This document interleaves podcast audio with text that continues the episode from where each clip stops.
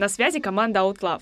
Мы делаем медиа, которое помогает проживать расставание. Процесс проживания расставания с партнером можно условно разделить на пять стадий. Отрицание, гнев, торг, депрессия и принятие. В предыдущих эпизодах мы уже обсудили, как проживаем отрицание и гнев, а в этом эпизоде обсудим торг. Когда случается нечто плохое, человек может начать внутренний торг, обещая изменить что-то в себе и своей жизни ради того, чтобы ситуация исправилась. Также на этой стадии могут мучить рассуждения. Например, если бы я не опоздал на нашу встречу в тот день, мы бы не расстались. На данном этапе человек питает себя надеждой, что ситуацию еще можно исправить, если совершить какие-либо действия для этого. К примеру, вы расстались со своим любимым человеком по его инициативе и уже прошли два первых этапа, осознав, что вас действительно бросили. И именно в стадии торга вам в голову приходит эта мысль. А что, если а что, если я изменю что-то в себе и в своей жизни? К примеру, полностью изменю стиль, удалю наши старые общие фотографии, приду на общую тусовку. Люди могут пытаться убедить себя, что если они смогут просто найти правильное сочетание слов или действий, то смогут спасти отношения.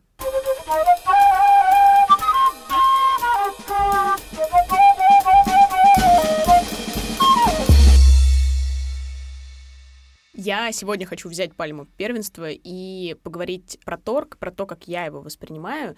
И честно, я думала и поняла, что для меня стадия торга ассоциируется с одной простой фразой. Я тебе обещаю, сейчас все изменится. Я вот эту фразу слышала именно в этой стадии очень-очень много раз, причем и из моих уст она звучала, и из уст другого человека, и как бы и вот.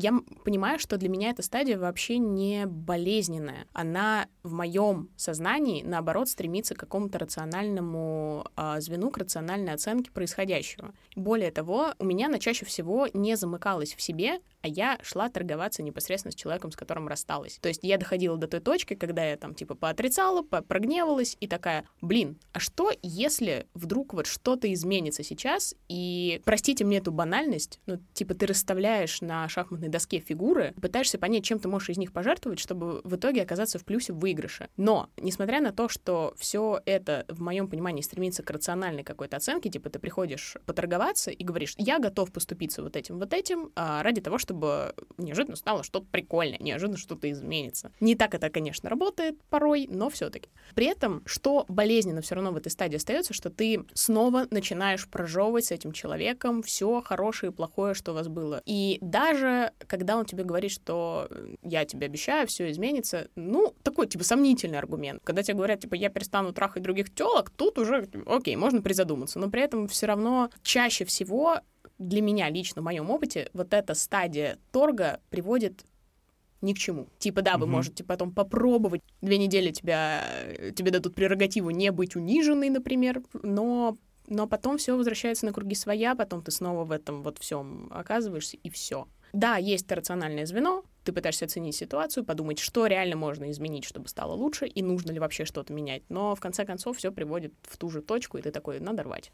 То есть, Даша, ты, получается, спрашиваешь, что вот все будет по-другому, даешь обещание, то есть не самой себе, а партнеру. Я шла общаться снова с человеком, и либо он мне предлагал свои условия, на которых мы снова оказываемся вместе, либо наоборот я такая, типа, все, я больше не веду себя как маленькая девочка потом опять ничего хорошего. Вопрос, куда девается это обещание? Что с ним происходит? Оно растворяется в воздухе? Мне кажется, что когда ты доторговываешься до того, что ты возвращаешься в эти отношения, ты возвращаешься из жутко некомфортного состояния, когда ты уже прогневался и не понимаешь, как жить эту жизнь дальше, потому что там было понятно, комфортно и все вот это, а тут ты вышел в новый мир, и тебе непонятно, и ты хочешь обратно туда вернуться, договариваешься с человеком на каких-то условиях, что вы снова формируете для себя вот эту комфортную штуку, а потом снова вот эта комфортная штука тебя бесит, потому что ты из нее намеренно уже выходил. Она тебе не нравится, тебе в ней больно, плохо и тому подобное. Ну да, ты доторговался до каких-то условий, которые на словах должны быть прикольнее, чем было, но на самом деле этого не происходит, потому что вы все еще те же люди, которые уже разорвали отношения, которые уже поняли, что не могут быть вместе. И как будто вот вы возвращаетесь в ту же самую точку.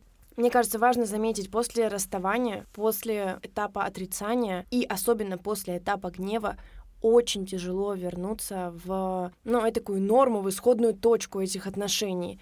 И торг — это просто попытка за уши, за ноги, за руки притянуть себя к этой нормальной форме отношений, которая уже не может быть таковой. И как бы точка невозврата была пройдена. Вы уже посрались, подрались, расстались, разъехались, это все уже произошло. Даже если ты хочешь вернуться в нормальное состояние, это будет новое нормальное состояние. Ты никогда не сможешь вернуться в то, что было до этого момента. И еще ты сказала такую фразу в самом начале. После торга, точнее, в момент торга ты надеешься на то, что вдруг что-то изменится. Ну а все мы знаем, вдруг бывает только пук. Потому что никогда, ни разу в жизни у меня этот этап не проходил продуктивно. Вот у меня сразу возникло такое, знаете, возмущение. Ты говоришь вернуться к прежним отношениям. А какие отношения? Какие здесь могут быть отношения? Их уже нет. Какие были, такие будут. Ну как? Даша, ты рассталась. Все. В чем суть вопроса? Подожди, подожди, сразу видно, ты не сходился с бывшими сто раз, я правильно понимаю? Нет, поэтому, да, действительно, я не понимаю, о чем Ладно, здесь тебе идет еще речь. предстоит, друг мой. Эксперт Евгения Поповкина отвечает. Итак, в реку входят бесконечное количество раз. Но река оказывается стоячей водой. С говном. Вот такой вот экспириенс. Ну, типа, ты надеешься каждый раз, что тебе предлагают новые условия, вы доторговались до того, что все, как раньше не будет, будет нормально. Ребята, а где самоуважение? Вот мы его ищем здесь. Я ищу его на группах по созависимости. Яна, расскажи, пожалуйста, какой у тебя опыт э, переживания торга и рыночных отношений с бывшими? Не знаю отношений, кроме рыночных, но если серьезно, чё? Как мне нравится этот тоже? Ничего себе, я думала, это знают только в Братске. Нет, вы тоже слушаете Чейро, ну скажите. Да, отлично. безусловно. А, у меня была история, когда я настолько запуталась в себе и в человеке, что мне пришлось выписывать на листочек буквально все его недостатки и все его преимущества, потому что я уже понимала, что ну не клеится, да, прошли вот эти вот две стадии, мы разосрались, но я при том, при всем понимая, что как бы, ну это нет, это действительно себя не уважать, идти на контакт снова с этим человеком, я все же решила дать ему шанс и себе шанс, и вот устроила вот такую вот игру в бумажечке. Надо сказать, что для меня торг — это всегда про меня лично. Я на самом деле торгуюсь сама с собой. То есть я в этот период не с человеком разговариваю, а внутри где-то у меня происходят монологи, когда я такая, да нет, вот было же то-то и то-то хорошее, да, было и плохое, но ведь вспомни, там человек тебя поддерживал, тебе ведь будет этого не хватать, как ты будешь одной? Вот что-то в этом духе. Конечно, это никогда ничем хорошим не заканчивалось, потому что, ну, естественно, если ты принял решение, что вы все, ну то вы все, ничего, там никакие договоры уже не вытянут вас, так сказать, из этого омута. Что полезного тебе дал вот этот опыт? Это было важно, потому что ты учишься раскручивать клубок того, что у тебя внутри вообще сидит, что тебе нравится, что не нравится, потому что на самом деле это не очевидно. Когда ты ссоришься, у тебя вот этот буря, порыв гнева, какого-то ярости, и ты просто там ненавидишь человека ни, ни за что, просто вот фигачишь по нему камнями. А когда это все по нисходящей идет, и ты уже как бы в себе, так сказать, можешь рационально мыслить, можешь оценивать ситуацию как нормальный, адекватный человек, выписывать все, Достаешь бумажки? достаю бумажки, да, и ты уже видишь действительно, ну стоит оно того или нет. Начинаешь играть на стол. с Играю всем. настолку, да. Типа урон плюс 60. да. Ну, это, кстати, интересно. Расскажи, что ты писала на этих листочках. Типа там плюсы. Ваня, Петя, Коля дарит мне цветы. Минусы от него воняют. Или что? Ну, из минусов, например, было то, что, ну, он меня газлайтит. На самом деле, сегодня было бы достаточно одного этого Реально, уже все, red flag. пока. Но вот тогда, из-за того, что он газлайтил, я была немножко не в адеквате. Я не понимала, он меня газлайтит или я придумала это, ну, в этом же соль газлайтинга. И поэтому вот мне пришлось выписывать, и мне это помогло, потому что, ну, по итогу мы, конечно, расстались. Я бы проорала, если бы там из плюсов было, типа, ну, у него приятные духи, из минусов он сломал мне челюсть, там, типа, вот Ну, так- на самом такое деле, это Мне кажется, это база. О, да.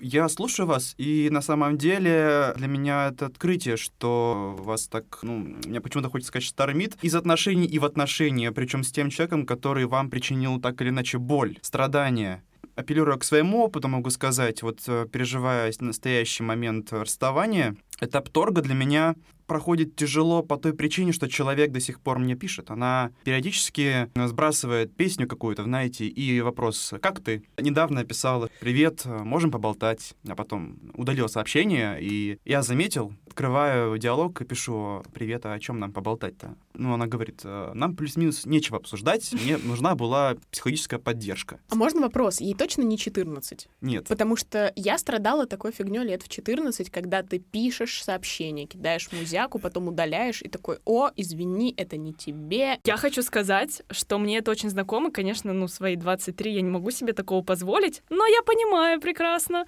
что э, имеет в виду эта девушка. Она просто знает, что человек в нее, ну там, условно влюблен, она ему нравится и так далее, что она у него где-то в сердечке сидит. Ей очень приятно это ощущать, что она кому-то нужна, и вот это вот все такое, что по ней страдают, это очень романтично, это подкрепляет твою самооценку. И когда она вдруг перестает это чувствовать внезапно пятничным грустным вечером, и такая, а где же там мой Мгм. Саша, что-то он мне не пишет, напишу-ка ему сама, напомню о себе. И даже если Саша ей не ответит, эффект будет таков, что Саша не потом будет думать. Мгм. Она как кошечка, она такая, типа, лапками помяла, а потом хуяк и вазу снесла тебе. Интересная женская точка зрения, а мне просто кажется, что человеку нужно извинение, чтобы я ее простил. Я уверена, что нет, Саш. Реально то, о чем говорит Яна, то, о чем говорят Даша, это женская база. Мы рождаемся, мне кажется, с этой установкой. Вот ты понимаешь, ты рассталась с парнем, он тебе не нужен, но у тебя в голове ни себе, ни людям. Не надо, чтобы он с кем-то встречался. Ну, потому что это удар по самолюбию, это уничтожение самолюбия. То есть, если он смог после тебя с кем-то построить отношения, ну, я не уверена, что это можно пережить. Сойдемся на том, что после этого человеку как бы ок, что вот она написала, а дальше пусть само как-то вот... э, Вернусь к этапу торга. А Что для меня торг? И в этот момент, когда человек мне пишет, во мне все-таки просыпается вот этот вот Александр, который, ну, надеялся построить отношения. А что говорит Саня? Саня орет в этот момент на Киевской набережной. Нет, Он такой, «А!» Гнев для меня уже непродуктивен, это факт. Я не скатываюсь кстати. в злобу, я не злюсь на человека. Я уже трезво размышляю и принимаю, что ничего уже невозможно. Но когда происходит вот такой вброс с ее стороны, часть меня вдруг ни с того ни с сего задает вопрос, Саш, а ты уверен? Ты уверен, что дальше ты сможешь? Я человек непростой сам по себе, и знаю, что людям, окружающим со мной, э, нелегко. И тот факт, что я смог найти в какой-то момент вот человека, знаете, встретить человека, большое везение, считаю. Выстраивать с ним такие долгосрочные какие-то взаимоотношения, и потом уже вступать в отношения, это большое дело. Вдруг случается какой-то трэш, и вы расходитесь, это уже, конечно, бьет по тебе, ну, просто с тебя сметает. В этот момент круто, что тебя окружают друзья и знакомые. Я помню, э, мы шли с Яной после университета, и я отделился этой историей. Вот я сам себе вопрос озвучил, что будет, если она ко мне обратится. Тогда еще она мне ни разу ничего не написала. Яна так вживо вступила. И что ты ответишь? Я сказал, ну, наверное, я приму ее. А Яна ответила, не делай так. Не делай так. Уважай себя. Я хочу поблагодарить Яну здесь э, за своевременный совет. Уважайте себя, ребят. Круто, когда есть люди, которые могут еще большим рациональным каким-то Да, взглядом вот со стороны тебя тебя встрясти. встрясти, Ага. такие, не надо опять туда идти, пожалуйста, ты же потом будешь реветь полгода. Мне кажется, что вот я всегда со своими подругами тот самый рациональный человек, который не лезь, убьет. Не надо, я тебя опять собирать вот этими вот частями тела. Не хочу, нет никакого желания. Но при этом я сама с таким огромным удовольствием каждый раз в это говно лезу. Вот я постоянно ведусь на это, постоянно возвращаюсь. Немножко грустной рефлексии. Вот такая рубрика. Так, что касается торга. Знаете, когда готовилась к подкасту, поняла, что для меня в целом торг после расставания не характерен. Потому что я великий торгаш именно во время отношений. Особенно, когда в отношениях все плохо. А у меня в отношениях всегда все плохо. Это базовая установка. Я хочу с вами поделиться артефактом неразделенной любви. Когда-то я была влюблена и даже стояла в отношениях с человеком, а, который на тот момент испытывал романтические чувства к другой девушке. Сейчас прошу не смеяться.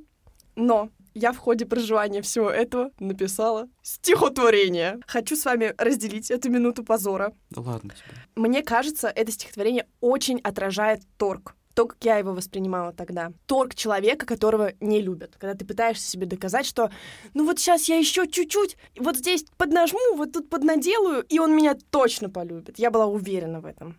Итак, стихотворение называется «Равны нулю». Я брошу по ночам не спать, себя любить начну. Возможно, пару раз ступлю на те же грабли, но в общем целом сильно изменюсь.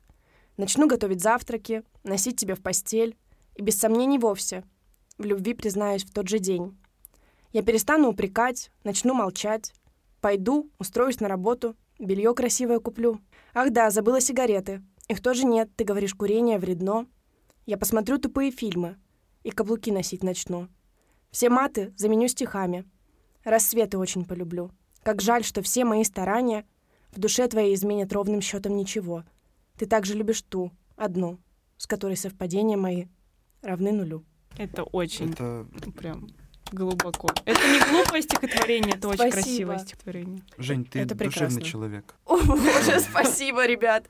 В общем, я так проживала торг, и мне кажется, что это одно из самых ярких чувств именно торг человека, который испытывает неразделенную любовь. Потому что у тебя всегда есть шанс, э, есть пространство для интерпретации. Человек себя как-то и ведет, и ты такой, ну вот он мне написал, как дела, наверное, он меня все-таки любит. Наверное, все-таки я для него что-то значу. Какие-то Мгм. мелочи начинаешь подмечать и так далее. Это очень... э, Как знакомо. да, это, это очень знакомо, и это очень болезненная история на самом деле. Но я хочу сказать, что это было много лет назад, и с тех пор я никогда не торговалась. У меня больше не было за эти там 5-6 лет ни одного такого кейса, чтобы я сидела и думала, так, ну он, конечно, плох, но как-то ну, нужно, наверное, все-таки сойтись.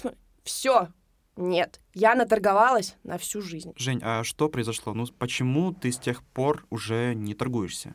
Я просто поняла бренность и бессмысленность этого процесса. Я очень долго торговалась с человеком за любовь к себе и поняла, что в любви, которую ты получаешь путем торга, нет никакого смысла. Она не несет в себе Как того точно. удовлетворения, Точно сказано. того счастья, того как бы освобождения, что ли, от нее нет, если ты ее вымолил на коленях в ожидании. Ну, Извините за банальную такую ванильную цитату, но в настоящей любви нет торга. Факты. Я тут чуть-чуть, наверное, вклинюсь. Я согласна, что в настоящей любви нет торга, но я бы обозначила, что, скорее всего, в ней все равно есть компромиссы. Просто вы действительно не торгуетесь, а пытаетесь помочь друг другу, а не выудить максимальную выгоду для себя. Вот. Но вообще, конечно, это потрясающе. У нас какой-то очень душевный разговор Да. получается. Да, про стихотворение. Очень круто. И для меня это звучит как отправная точка, чтобы полюбить себя, потому что вот как бы лирический герой звучит как человек, который пытается вклиниться вот пазлом в ту штуку, в которую он не подходит, и пытается себя вот как-то обтесать, чтобы вот как-то туда залезть, и типа, «Ну, я вот такая, да, типа, пожалуйста. Раствориться. Да, а ничего хорошего в этом нет. Наоборот, круто, когда ты такой, как есть, тебя принимают таким, как есть, тебе не надо выторговывать себе уважение и любовь. Это круто. Мне кажется, что еще очень важно заметить, это супер банальная и простая мысль, но когда ты говоришь ее словами и когда ты ее понимаешь, это две разные вещи. Если тебя не любит определенный человек, это ничего не говорит о тебе. Ровно 0% корреляции между тем, что испытывает человек и какой ты человек. И более того, если ты кого-то любишь, это тоже ничего не говорит о другом человеке. Если я люблю вас, причем здесь вы, это мой ресурс, это моя способность, это моя возможность любить. Это не говорит о том, что вы какой-то вселенский прекрасный, там, я не знаю, особенный человек. Любовь — это свойство, это способность человека. Пытаться выторговать любовь у другого, он может вообще быть не способен любить. У меня вот был парень, который просто не способен любить. Его не научили. Может, У него не нет ресурса. Не пришло время? Ты понимаешь, есть э, люди с нарциссической травмой. Они просто не умеют любить. Это не то, что плохо или хорошо, это особенность их личности. У них нет возможности любить. Это очень больно и это очень грустно, потому что мне кажется, что любовь — это волшебное чувство. Вне зависимости от того, с человеком ты, разделенная она, неразделенная, то, что мы в целом способны это испытывать, мне лично приносит очень много радости. И именно любовь не только к партнеру, Любовь к друзьям, любовь к тому, чем ты занимаешься, любовь к себе. Кстати говоря, вот то, о чем сказала Даша, мне супер отзывается. Я именно так ощущала себя в тот момент, что я пыталась залезть в дырку, которая мне не по размеру. И все говорили, так это ж ты не подходишь по размеру, куда лезешь-то? Так эта дырка ко мне не подходила, а не я к дырке. Мгм. Абсолютно разные вещи. Это всю жизнь не я топал, а ваш пол скрипел. На этой вдохновляющей ноте хочу напомнить, что у нас есть телеграм-канал. Делитесь там тем, как вы проживали этап торга. Ставьте колокольчики, реакции. Мы вас очень ждем и выпускаем там материалы. Следующий выпуск будет про стадию депрессия. И выйдет через неделю. С любовью, Out Love. Целуем! Пока-пока. Bye.